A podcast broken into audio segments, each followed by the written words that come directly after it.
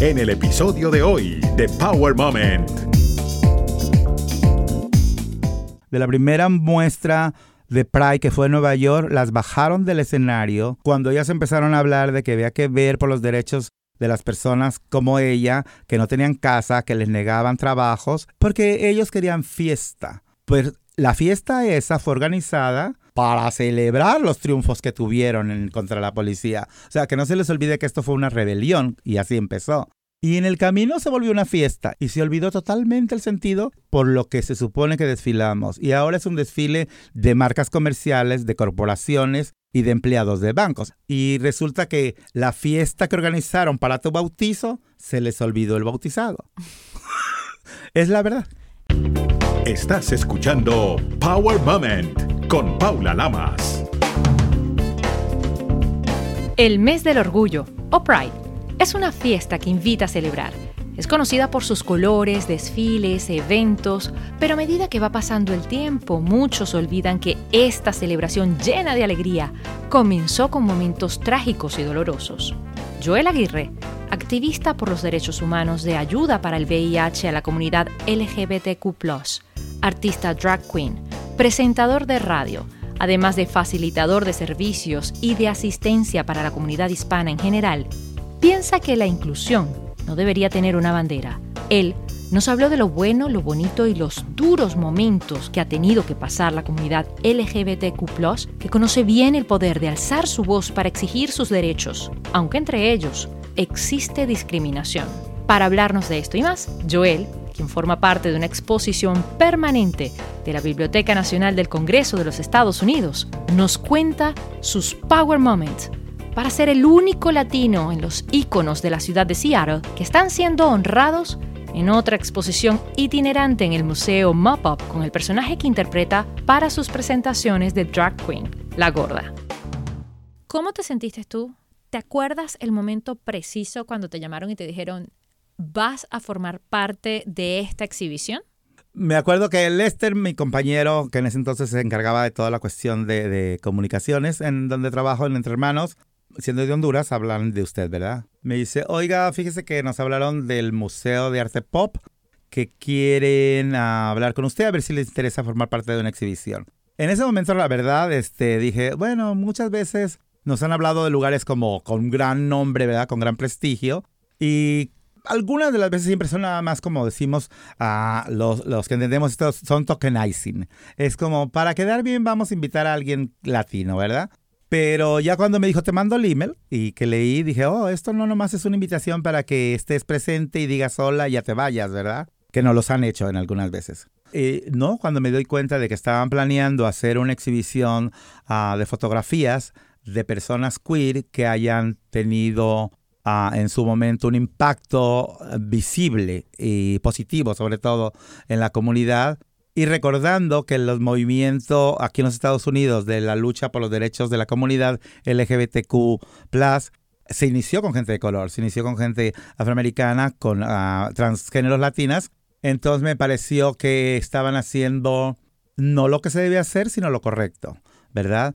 Y sobre todo me, llamó mucho la atención que es un proyecto que va a representar una gama de personajes, de colores y de vidas. Que como dijiste hace ratito, no deberíamos de tener todos. Digo, esos colores son para celebrar, pero todos sería ser lo mismo. Me gustó eso, no nada más va a haber gente de color, ah, va a haber indígenas, va a haber gente blanca, va a haber gente que ha estado en la lucha por los derechos y que ahora nos hacen el honor de tenernos en esta exhibición fotográfica, donde la mía fue escogida. Ellos nos pidieron material, ¿verdad? Y claro que me interesó, les enviamos unos materiales. Yo había participado en una gala del Día de los Muertos previamente, que es nuestra gala, y lo vieron y dijeron que cumplía requisitos, porque bueno, esta es una exhibición donde hay un curador de un museo y etcétera, ¿verdad? Entonces nos mandaron decir, bueno, sí, creemos que cumple los requisitos, la cuestión de lucha social, la visión política. Dijeron sí, pero dijimos sí, pero tenemos que retomar la foto hicimos una sesión de como 6, 7 horas para tomar una sola foto. Ah, bueno, nos tomaron miles, ¿verdad? que fue Lester Munguía y Polo Barahona, que nos hizo el favor de prestarnos donde él vive, muy bello. Y, bueno, uh, dijimos, ok, la enviamos. la enviamos y nos contestaron, wow. increíble. Se abre junio veintitantos del 2020 y llega la pandemia del COVID. No hubo Pride, no hubo nada y dijeron, este proyecto es tan importante que no se queda rezagado. Se proyecta para el próximo año. Justamente esta exposición refleja algo muy bonito. Desde tu punto de vista, ¿cuál crees tú que es tu legado y por qué crees que eres un digno representante en una exposición tan importante? Bueno, primero porque tenemos que estar ahí. O sea, tenemos que estar ahí porque somos parte de esta sociedad, somos parte del motor que mueve la economía de este país, somos parte de ese mosaico que dicen, ¿verdad?, de colores y de, de esa tela especial de la que estamos hechos todos. Y imagínate un tapete de, social sin nuestros colores, sin nuestras historias, sin, nuestro, sin nuestras lenguas, sin nuestras tradiciones, pues sería un, incompleto primero y además aburrido. Entonces creo que por eso es importante estar ahí, porque tenemos que estar ahí. Y no tenemos que estar ahí como invitados a una fiesta donde se nos hace un lugar, no como de que, bueno, los vamos a poner en este lado, no es que tenemos que estar ahí, no como invitados, sino como parte del proceso completo. Es un honor para mí porque, este, bueno, porque al final de cuentas es una responsabilidad que cae en mí en decir, ¿cómo voy a hacer que en una fotografía diga lo que es importante para mí? Y para mí, mi legado será, o pienso, y ojalá y ese sea, ¿verdad? De decir, la gente no tenemos primero que avergonzarnos de lo que somos, Ah, no tenemos por qué comprar otros colores de piel y otros modos de vida. Tradicionalmente nos han dicho que tenemos que estar delgaditos o delgaditas que tenemos que pintarnos el pelo al estilo como se usa en Nueva York y en París. Y eso a nuestros pueblos indígenas nos ha dejado uh, una huella de somos de segunda, la gente es que es morena es de segunda. Y entonces eso complica uh, todo el proceso social de decir, estás tú siendo partícipe de la maquinaria que hace más rica a este país y a todos los países. Y donde tú, de cualquier manera, cuando es la foto, tú tienes que echar para atrás porque en la foto solamente sale la gente bonita, los políticos, de le sonriendo. Tú no, tú te toca estar atrás. Entonces creo que el delegado es decir, no, tú no tienes que estar atrás. Tú, tú, eres importante. Y yo mi trabajo es, en estos momentos, desde hace algunos años, no nada más soy ah, una persona que hacía shows de, entretenimiento, que nunca hice shows, uh, desde cuando empecé a hacerlos, nunca fueron shows, como te diré, de, de, oh, voy a ponerme un vestido y una peluca y voy a cantar una canción bonita de algún artista de moda siempre tuve cuidado de cada uno de mis shows, era una manifestación política. Todas. Si era el Día de la Independencia de México, obviamente tenía que cantar una canción de colonización y cosas así, ¿no? Por ejemplo, yo soy mexicano y se burla mucho la gente de que, ah, se te sale el nopal. es así como que, ¿es, es, ¿qué fue? ¿Es un insulto? ¿Ganas de qué? Oh, bueno, ok. Entonces yo me vestí de nopal un día y salí con mis, con mis cositas hermosas porque los nopales son muy nutritivos. Entonces yo creo que... Uh, He sido consistente en, desde que empecé a trabajar hasta ahora. Es decir, cuando vamos a buscar servicios, no tenemos que pedir el favor de que nos den el servicio. Tenemos que obligar a que nos den lo que es nuestro, lo que nos corresponde. Entonces yo quiero eso, dejar la huella de decir que no te dé vergüenza. Tú, si no sabes hablar inglés, no importa. Tú y Wachangwer y adelante. Eso es, y sobre todo de que cada día nos sintamos muy bonitos porque estamos muy bonitos. Y justamente tienes una habilidad maravillosa, hablaste hace unos segundos de ello, de poder ser Joel Aguirre y también eres la Gordis. sí. Son dos personas completamente diferentes en el cuerpo de una. ¿Cómo haces para compaginar a las dos? ¿Y cómo nace la segunda? ¿Cómo nace la Gordis? Ah, mira, cuando era niño me gustaba a mí participar en todos los programas de que había en la escuela, festivales y todo. Yo siempre llegaba con mi mamá y le decía, mamá, me escogieron para el Festival de la Madre. ¿Te escogieron o levantaste la mano? Bueno, eh, yo levanté la mano y me escogieron, ¿verdad? Entonces ya nomás se reía mi mamá. Entonces tuve unas hermanas además muy apoyadoras. Yo entonces yo no sabía que era gay, yo no sabía nada de eso. Yo me gustaba la onda del teatro, de disfrazarme. Y recuerdo muy bien que un día tenía que ir disfrazado de ratón porque iba a cantar el ratón vaquero. Y me hicieron un traje que parecía como de entre hipopótamo y elefanta.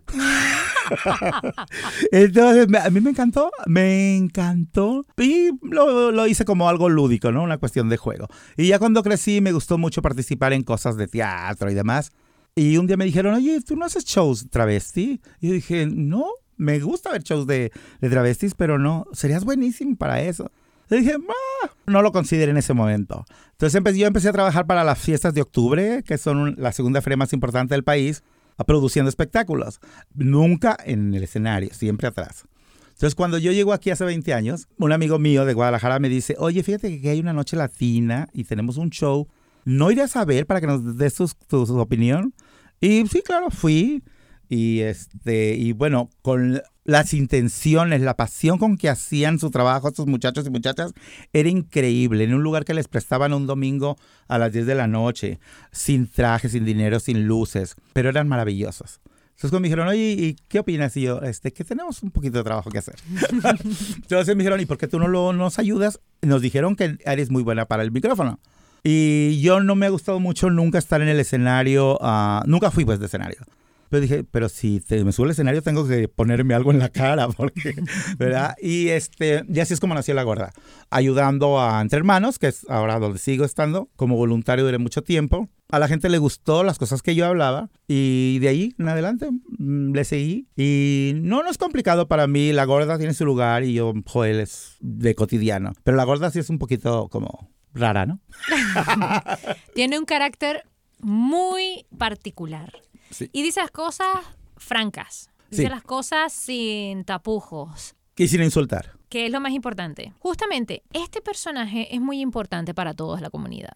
Porque no solamente la comunidad LGBTQ, también la comunidad latina en general reconoce a la gorda, la admira y le tiene respeto por lo que dice, por cómo se ha comportado durante todos estos años. Y Joel Aguirre, ¿cuál ha sido para ti lo más difícil Ahora, regresando justamente a ese punto, al, punto de inicio, si podríamos viajar en el tiempo y regresamos a esos 20 años atrás, para ti, ¿qué era lo más difícil en ese momento como inmigrante? Bueno, tengo que reconocer, porque si no sería falso, decir que no, yo no tuve la desventaja que tienen muchos de mis compañeros inmigrantes.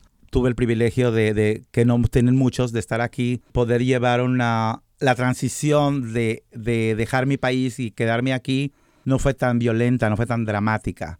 Este, pero obviamente tú eres un inmigrante. La experiencia de no estar en tu casa, de no estar en tu patio ni con ni con tus olores, ni con tus sudores de tu gente, ni con tus moles y con tus salsas, es, es complicado. Para mí lo más complicado fue no comer con mi mamá los domingos en la casa. Eso fue lo que más me complicó. Yo dije, ¿qué lo que estoy haciendo aquí? Y después cuando me di cuenta de que la gente empezaba a platicar conmigo, que me decían, oiga, yo no sé leer, me ayuda a llenar una forma. Oiga, señor, este, fíjese que me dijeron que usted me puede ayudar, eh, me quieren correr el departamento y, este, y yo no sé cómo pelear porque no hablo inglés. Ah, hablé con un maestro mío de la universidad y me dijo, pues quizá tú no tengas que regresar a Guadalajara. Me dijo, quizá tu lugar es allá. Y me dijo algo que nunca voy a olvidar. Me dijo, acuérdate que tu país y tu nación son cosas diferentes. Dijo, tu tierra es donde naciste, ese es tu país. Tu nación está donde esté siempre un mexicano, donde haya alguien de tu color, de tu habla, de tus costumbres. Esa es tu nación.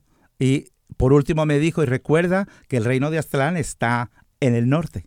Y dije, wow, esa filosofía y eso como que me, me alimentó el espíritu. Y dije, pues sí, quizá creo que estoy en mi lugar. Y bueno, eso fue lo más difícil, acostumbrarme a saber que este tendría que ser ya mi nueva lucha. Quizás por eso la Gordis tiene esos colores de México. Ahí representas tu nación. Y la representas para también de alguna manera dejarle saber a, tu gente que no están solos. ¿Por qué tomaste la decisión de dejar México? Yo trabajaba para, como te dije, produciendo la feria no hablemos de política, pero hubo cambios pues en la política y el patronato de fiestas de octubre eh, depende de la Secretaría de Turismo. Entonces hubo cambios, yo me iba a quedar sin trabajo. mi relación personal con mi novio estaba como media rara y también terminé sin novio, sin trabajo, sin dinero, acá como en el mismo tiempo. Y un amigo mío que ya vive aquí desde hace mucho tiempo me dijo, oye, ¿por qué no vienes a verme? Y te pasas acá un tiempo. Fue ahí cuando conocí a la gente que ahora es importante en mi vida. Estuve aquí unos meses y me fui y cuando regresé vi que empecé a extrañar acá y que no había muchas oportunidades para mí. Me ofrecieron un trabajo en Veracruz, un lugar que nunca había estado. Y dije, mmm. entonces en eso me habla mi amigo y me dijo, ¿sabes qué? Estoy pasándola mal, estoy muy deprimido y tengo cuestiones emocionales muy fuertes. Si no has conseguido trabajo, ¿por qué no te vienes? Y ahora me haces tú el paro, porque acuérdate que él me apoyó primero, ¿verdad? Vacacionando yo aquí. Y sí me vine y después, así fue como empecé a enrolar con gente y se me hizo difícil dejarlo. Se me hizo difícil dejar, dejar ya este país. Y mientras yo tuviera a mi gente cerca con el teléfono y en el corazón, no me fue tan difícil ni tan desgarrador decir, oh, dejo México. Porque la verdad es que nunca, nunca siento que lo he dejado, vivo en otra ciudad. No todo el mundo habla de este tema. Siendo México un país tan machista, un país tan varonil, debe ser muy complicado ser parte de la comunidad LGBTQ. Hoy por hoy vemos documentales y películas, pero hace 20 años atrás tuvo que haber sido como una persecución o una situación mucho más complicada a la que se pueda uno imaginar en estos días. sí. ¿Cómo lo viviste tú? Ah, personalmente, mi vida ha sido muy privilegiada. Obviamente conozco trauma, conozco el dolor, conozco todo esto, pero ah, no he sufrido lo que otras personas, digo, tampoco es cosa de balance, de, de una escala, ¿verdad? La comunidad en general, la comunidad LGBTQ en general, sigue siendo incomprendida, sigue siendo castigada, sigue siendo odiada sin motivo, ¿verdad? Pero yo personalmente, la única vez que he sido agredido físicamente y que tuvo que haber intervención policíaca fue aquí en los Estados Unidos. Porque también es, es una cosa que creemos y la, la, internalizamos de decir, bueno, es que los países latinos son más machos y aceptan menos. Sí, es verdad, hay una permea la homofobia. Pero la homofobia en nuestros países es como velada, es como, eres mi amigo ahorita, pero mañana si estoy con mi familia no me saludes. Es así como muy ambigua. Y en los Estados Unidos, eh, mi experiencia aquí en Seattle es en los lugares donde tú puedes ser y manifestarte como eres tú, en este caso Capitol Hill, aquí en Seattle, estás perfecto. O sea, aquí la gente puede vivir, puede eh, expresar sus emociones, de la manera que sea y no hay problema. Pero la gente que aquí te odia, te odia realmente, con un odio mucho más fuerte que existe en nuestros países. No sé por qué, porque no soy sociólogo, creo que porque no saben reírse. y nosotros sí, aligeramos las cosas. Te voy a decir, ah, Paola, lo, más difícil de, de, en mi caso, de ser homosexual y de entender de estas pláticas que tengo con mi gente es, lo más difícil es entender el por qué la gente te disminuye y te odia por ser homosexual. O sea, al final del día es, ¿cuál es tu asunto, verdad? O sea, malditos y bla, bla, bla. Pero ellos no van a la cama contigo. le hacen la desgracia a mujeres que quieren vivir juntas, a, muchachos que quieren ponerse vestidos. ¿Y por qué? O sea, ¿cuál es, cuál es el asunto? ¿Cuál, ¿Cuál es la terrible violencia que te va a ocasionar a ti internamente cuando sus actos no te hacen nada? Eso es muy complicado, es muy complicado entender. O sea, yo no me cruzo un alto y me tengo que castigar ¿por qué? Eh, por eso es que he apoyado yo siempre las causas de todos. Creo yo que una cosa que, he aprendido trabajando con la comunidad LGBTQ latina es que si tú no apoyas las otras causas, estás siendo tan hipócrita como los que tú criticas. Si tú no apoyas los derechos de los trabajadores, de los campesinos, de los indígenas, de las mujeres solteras, y vas a defender más lo tuyo, pues te puedes quedar solo cuando tú busques aliados. Por eso es importante que las comunidades trabajemos juntas. Y no decir, oh, la gente, ah, los blancos. No, hay gente blanca que es tu aliada y que es importante que esté de tu lado. Porque cuando no escuchan tu voz, habrá alguien que diga, tú tócales la puerta. En años recientes hemos visto que el movimiento se ha fortalecido de alguna manera. Muchísimo. Se ha diversificado incluso. ¿Tú crees que se autodiscrimina también? Oh, sí, definitivamente. Definitivamente que sí. Y este, y bueno, conste, no estoy hablando en nombre de la comunidad, estoy hablando de mi opinión y mi experiencia. ¿Verdad? Como dicen por ahí, tengo derecho a hablar porque soy. Y eso lo hemos utilizado mucho. Eso lo hemos utilizado mucho, el de que yo tengo derecho de hablar mí porque yo uh, me apropio del insulto. Y, y, y bueno, yo siento que mientras más nos sintamos victimizados o hagamos de nuestra discriminación lo más importante en la mesa de la conversación, no estamos haciendo muy abiertos, no estamos proponiendo algo, estamos discutiendo algo y estamos sacándolo, pero no estamos proponiendo un enlace para decir qué hacemos como sociedad, qué hacemos para que como sociedad nos desarrollemos mejor. Porque al fin del día, lo que tú ves de la comunidad eh, eh, homosexual es los que se nos nota que somos porque hay un estereotipo, obviamente.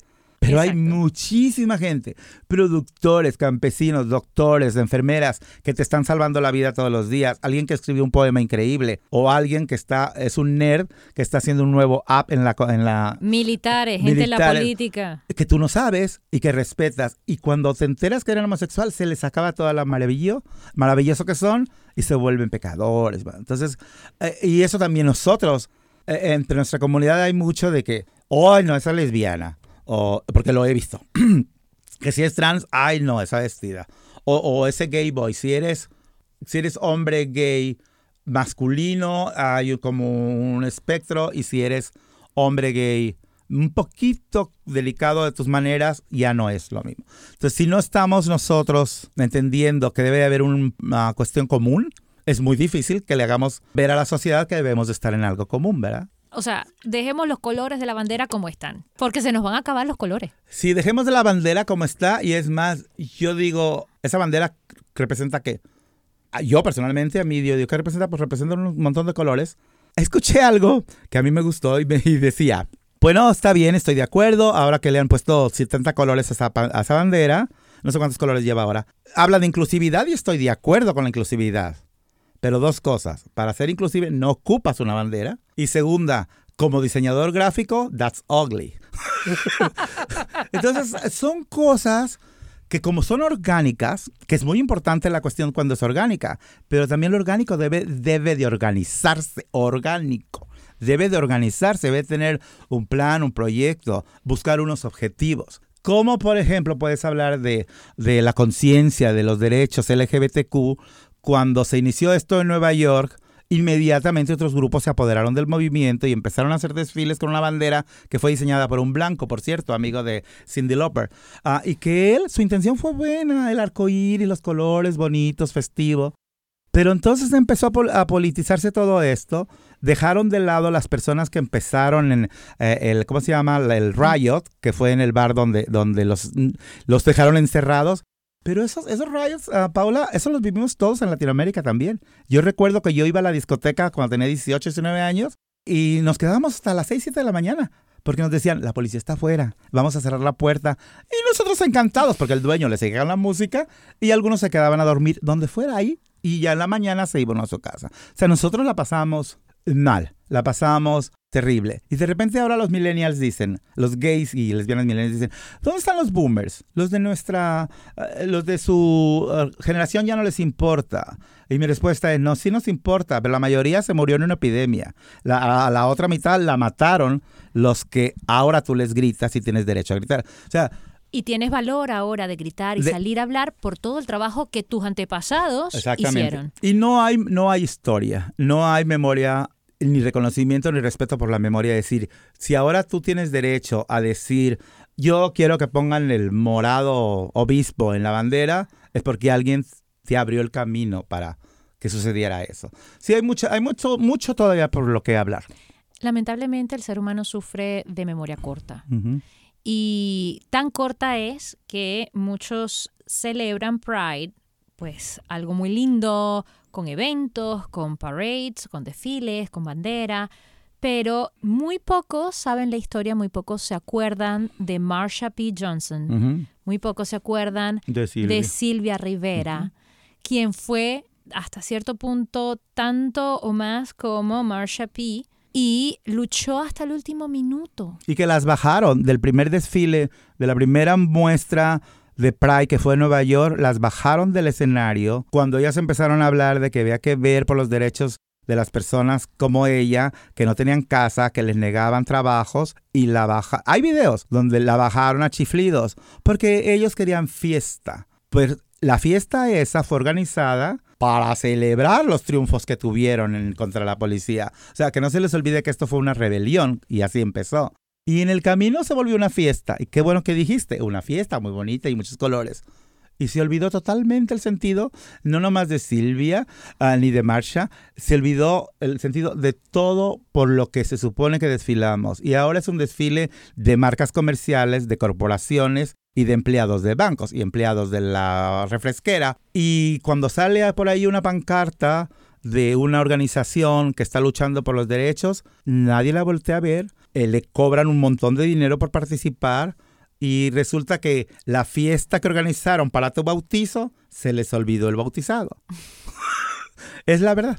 Es cierto. Sobre todo de que la discriminación, recordemos que es una condición humana, es una condición de que tenemos que trabajar nuestra psique, nuestras emociones para ser civilizados. Porque de repente decimos civilizados es y civilizados es el otro.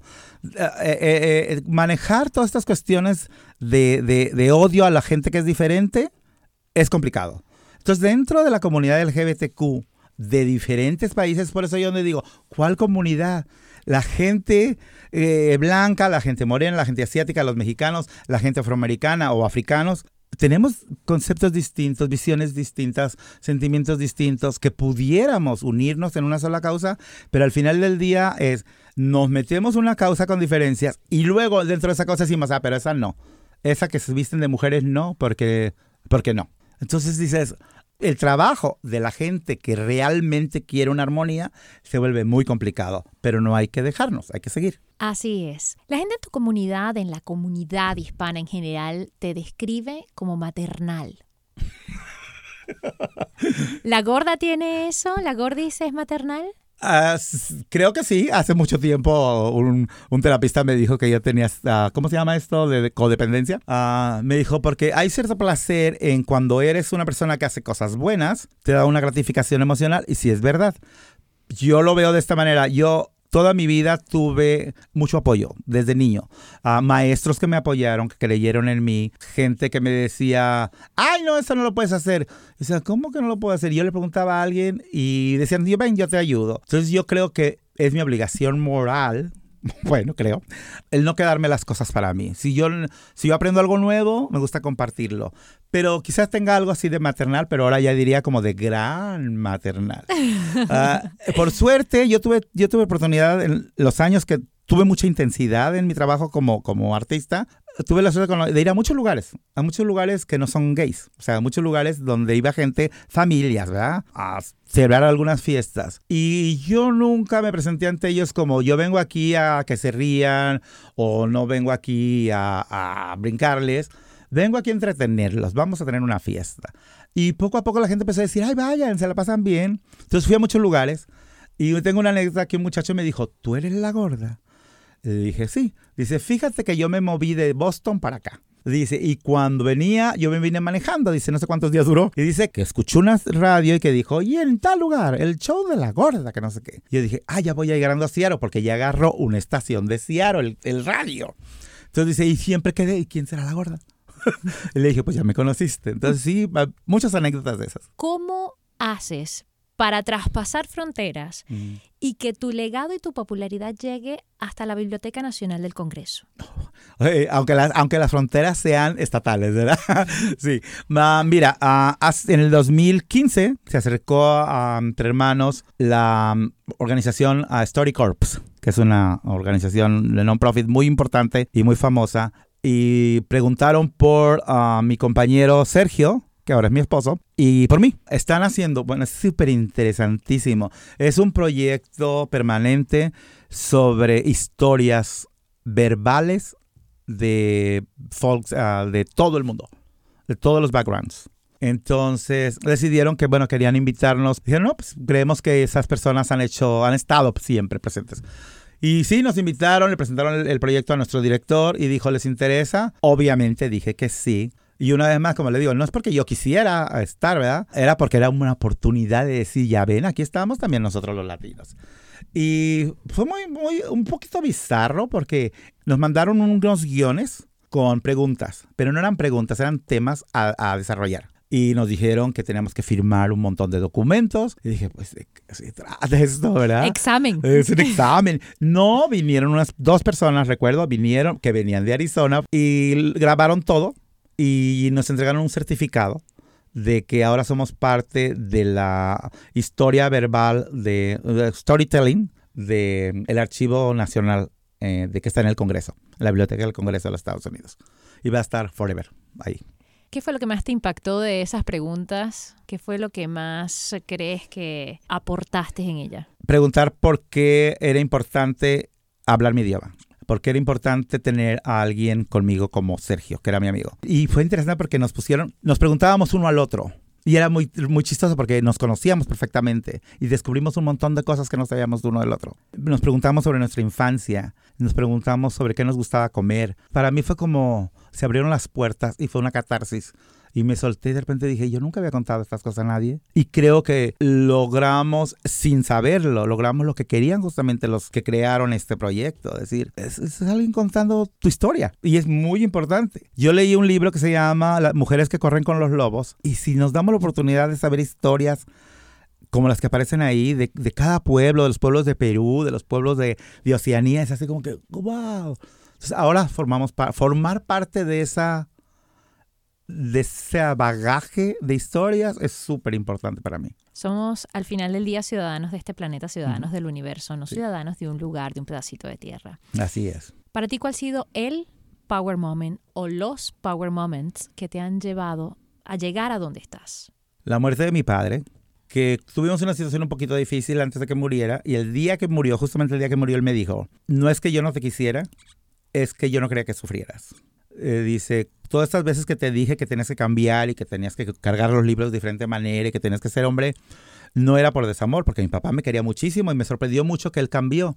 Y me dijo, es que no sabía cómo protegerte, porque tú vas a sufrir mucho, dijo. La gente es muy mala con la gente como tú. Y habíamos tenido una, una cosa fuerte, yo tenía 11 años. Y le dije, papá, le dije, me peleé contigo, ¿tú crees que yo le tengo miedo a lo que me vaya a hacer la gente? Y el que mi papá me dijera, ahora sí me muero tranquilo, fue como que, wow. Yo creo que ese momento me marcó para siempre porque me volvió seguro de mí mismo. Supe que era amado, porque si se hubiera muerto mi papá sin decirme eso, nunca hubiera sabido, hubiera sido quizá, no sé, quizá inseguro. ¿verdad? Eso fue muy importante. La segunda es que siempre en mi casa me dijeron estudia, estudia, estudia, estudia. Lávate las rodillas y vete a la escuela. Y mi mamá, el incondicional amor de mi mamá y de mi familia. O sea, el tener el apoyo de ellos, no por ser gay, ¿eh? El tener el apoyo de ellos, nada más. De todo lo que haga, si estás mal, te lo dicen, si estás bien, te lo dicen. Somos una familia grande, somos siete, pero siempre me he sentido como puedo ser yo, pues, con mi familia. Es muy importante. Gracias por tu honestidad, por la buena vibra, por estos momentos y por toda la sabiduría que acabas de compartir con nosotros, con nuestra audiencia, sobre la comunidad LGBTQ, sobre los latinos y sobre ser un ser humano. Gracias pero las cosas que a mí me han, más me han dejado emocionado, las que me a mí me han alimentado el espíritu, son las cosas que la gente me da, el cariño de la gente. Y esto, por favor, ponlo en el programa. Hubo una muchacha un día que me dijo, oiga, yo no la conocía a la muchacha, yo salí de mi show. Y casi siempre sales así muy excitado y todo. Y me dijo, oiga, yo no lo conozco, pero ¿le puedo dar un abrazo? Y voy a llorar ahora. Y, me, y le dije, claro que sí, porque, claro que sí, ¿verdad? La abrazo muy emocionado. Y me dice, es que yo tenía un tío como usted. Dijo, pero mi tío acaba de morir de sida. Y por eso que yo quiero abrazarlo porque yo lo quería abrazar a él y no me dejaron abrazarlo. Y yo, ¿no te dejaron? Dijo, sí, mi familia no lo quería, lo rechazaron. Y fue un momento muy, muy fuerte emocionalmente, pero que me, que me hizo decir, ahora con más ganas les sigo. No puede ser que en este mundo haya alguien que su hijo se esté muriendo y digan no porque es gay. Si tienes un hijo, ámalo. Es nuestro deber, ¿no? Gracias, Paula. Recuerda seguir a Power Moment en las redes sociales, arroba Power Lamas, en Twitter e Instagram y en Facebook, Power Moment with Paula Lamas. Esta es una producción de GGSI.